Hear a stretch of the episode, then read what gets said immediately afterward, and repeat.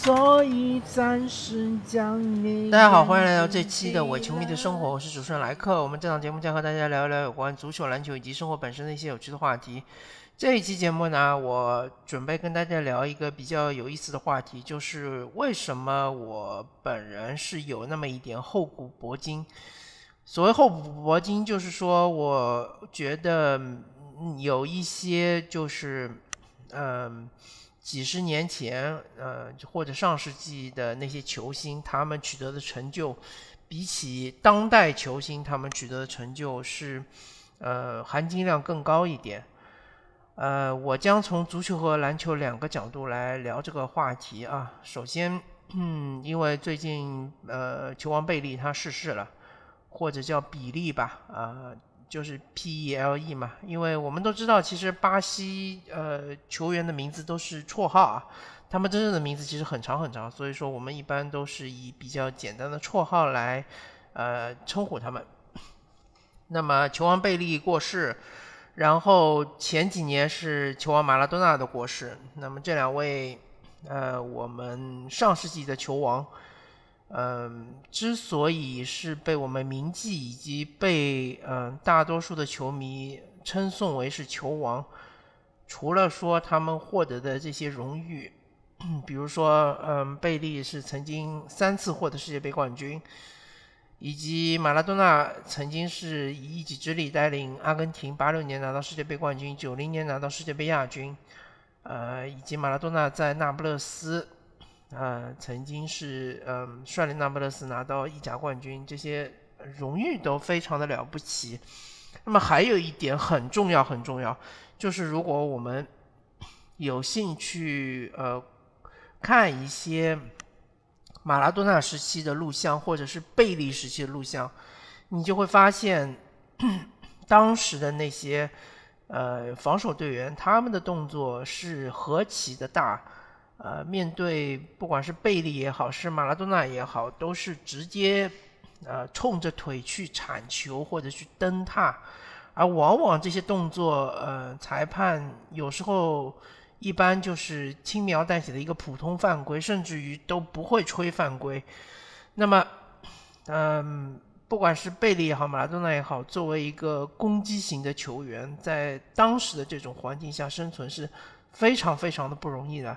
因为贝利和马拉多纳都是非常擅长于盘带的两位球员，他们的这个盘带技术在当时应该算是比较顶尖的。所以说，一旦他们带起来之后，呃，对面的防守性后腰，包括对面的后卫，就会直接呃冲着他们的腿或者支撑腿，直接就是上去一脚。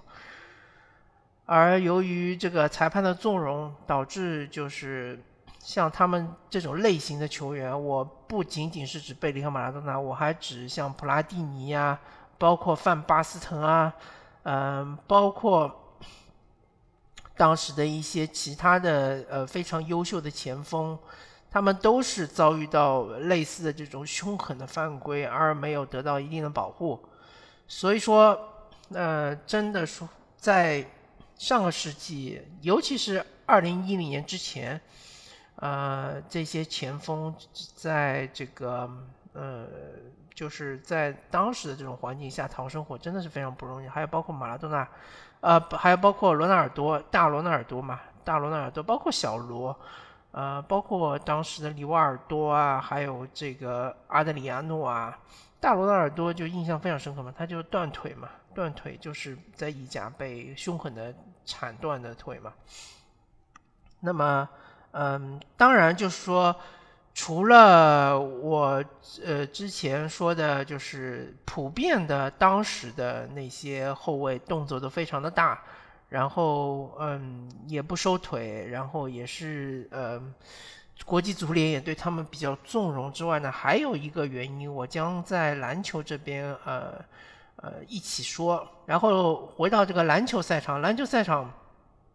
再比如说比尔拉塞尔那个时期，再或者再往前推乔治麦克那个时期，对于这种嗯常人的这种大中锋，其实联盟就是不停的在限制他们，比如说增设了这个三秒区，比如说把三秒区扩大，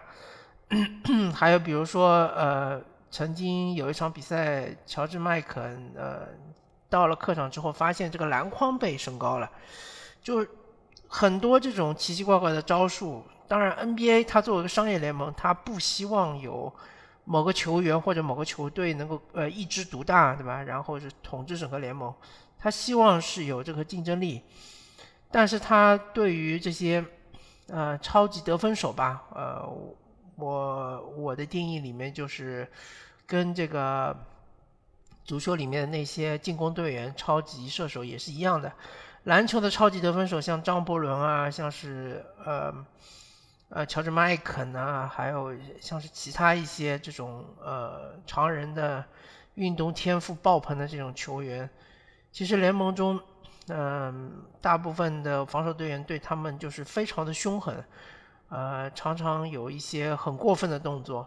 甚至于，其实，在五六十年代的时候，这个篮球还处于刚刚起步，就是职业篮球还处于刚刚起步阶段，当时。嗯，他们是呃举行这个赛会制比赛啊，就是没有固定的主场。呃，NBA 或者 ABA 他们实行这个赛会制比赛的时候，呃，有的场地就用铁丝网围起来。为什么用铁丝网围起来呢？是因为当时有很多这种球迷，他们是一方面很狂热，另外一方面他们本身素质是比较低下的。就是阶层比较低下，可能是这种工人阶级，他们就会嗯抑制不住自己的这种呃脾气，可能会冲到场上去殴打球员，所以他们就必须用铁丝网给围起来，然后打着打着，有可能还会有人伸出一只手抓球员的球衣之类的，这种就是很夸张，很夸张。嗯，还有就是当时的球迷。他们比起看到一场精彩的篮球比赛，他们甚至于更愿意看就是球场上打架。他们感觉到这个球场上打架也呃变成了一场拳击赛，对吧？呃，买了一一张篮球的球票，看到了一场拳击赛，感觉非常的过瘾。所以说，嗯，在六七十年代、五六十年代，甚至于其实八九十年代，甚至于九十年代末，嗯。篮球场上真的充斥着各种各样的这种，呃呃暴力动作嘛，呃然后呃 NBA 整个联盟其实也是对这些动作比较纵容，他们其实注重的是商业回报嘛，就是说当时的观众喜欢看什么，他们就给他呈现什么，所以像是张伯伦这种超级得分手，在当时的这个环境中其实也是非常不容易的。呃，可能对于这个张伯伦或者拉塞尔或者呃乔治麦肯这批球员，包括拉里伯德，包括这个呃呃魔术师约翰逊这批队员，其实我没有看过他们的比赛，但是我真真切切的看过呃迈克尔乔丹，啊卡尔马龙，然后肖恩坎普，然后还有阿阿朗佐莫宁，还有像是这个嗯。呃，加里佩顿吧，还有这个大大梦奥拉朱旺，呃，麦呃，还有帕特里克尤因，呃，大卫罗宾逊这批球员的比赛我还是看过的。就在当时的情况下，真的就是，尤其是对内线球员的防守动作是非常大的。然后不停的挤推，然后根本就不让你站稳，对吧？你拿到球之后，你想翻身跳投根本没那么容易。你一翻过来，他就在后面趴着推你一下，而且往往这个呃裁判是不会吹罚犯规的。其实呃，自从斯特恩就是做了总裁之后呢，呃，他逐渐逐渐的是这个把整个联盟引向了另外一一个方向，就是他希望他的。观众们是呃，相对来说就是阶层比较高的中产阶级，而不是说底非常底层的这种蓝领阶级，所以他就是呃实行了一些政策，嗯，让整个 NBA 嗯就是感觉档次就比之前要提高很多，呃，另外一点就是在五六十年代的时候，其实美国社会有非常强烈的那种种族主义的这种呃风潮嘛。那我就要回到足球，其实足球界也是有很强的种族主义风潮。嗯，因为足球是欧洲人的运动嘛，其实欧洲人在五六十年代、四五十年代、六七十年代，其实也是种族主义是盛行的。嗯，你看啊，不管是球王贝利也好，马拉多纳也好，他们都不是纯种白种人。贝利就不用说了嘛，对吧？呃，妥妥的一个黑人球员。然后马拉多纳他很很明显是个拉丁裔的一个少数族裔嘛。呃，我所说的白人嘛，基本上就是什么高加索人啊，或者是日耳曼人啊，啊，甚至于你说爱尔兰人吧，对吧？爱尔兰人虽然说也是在白人界是被看不起的，但至少也是纯种白人。那么，足球踢得好的，呃，或者说足球金字塔顶尖的这两位球员，都不是白人球员，包括后面的他们的后辈马呃那个罗纳尔多，包括小罗纳尔多，对吧？呃。包括像其实梅西也不是一个纯种的白人球员，他也很明显是一个拉丁裔的，呃，或者说是一个混血拉丁裔的球员吧。所以说，嗯，在当时这个，我觉得一方面来说是真正就是球场上暴力动作特别多，另外一方面可能这些白人的球员对于。呃，少数族裔是有深深的种族歧视的这种呃印象或者是这种想法的，所以下脚就非常的狠。那么 NBA 在斯特恩上台之前，其实也是充斥着种族主义嘛。然后当时比如说像呃比尔拉塞尔，虽然说为这个波士顿赢得了那么多冠军，但是他在这个球球迷心目中，他的地位其实并不高。而且，呃，当时有很多球迷在现场观战的时候，还要用种族主义的言论去辱骂他。所以说，嗯，可以说，其实波士顿这个城市是，嗯，有非常鲜明的这种种族主义的痕迹的。如果说大家对美国历史稍微有那么点了解的话，一个就是德州，还有一个就是波士顿，就这两个地方其实是充斥着这种种族主义者，所以。对于就是黑人球员比较多的 NBA 这样的篮球联盟来说，呃，当时的那些黑人球员相对来说是过得不那么舒服的，或者说是非常辛苦的，呃，所以我那个就是最近这几年，像凯尔文这种，就是呃，面对种族主义然后站起来发声。呃，想成为这个黑人领袖的这样的球员，面对他们，我其实相对来说是比较尊重的，也是觉得他们所做的事情是非常有意义的。那么，当然，呃，当代的球员他们面对种族主义的这种威胁，可能就相对小很多，因为整个社会，不管是欧洲也好，是美国也好，大家都是相对来说是那比较压制种族主义的这种思潮。也是相对来说，呃，也是大家嗯比较清楚这个的危害，对吧？啊，尽量就把这种危害给排除出去。呃，我我个人其实是比较疑惑的，就是对于我们国内的很多球迷来说，他们其实也有很多充斥着种族主义的这种言论，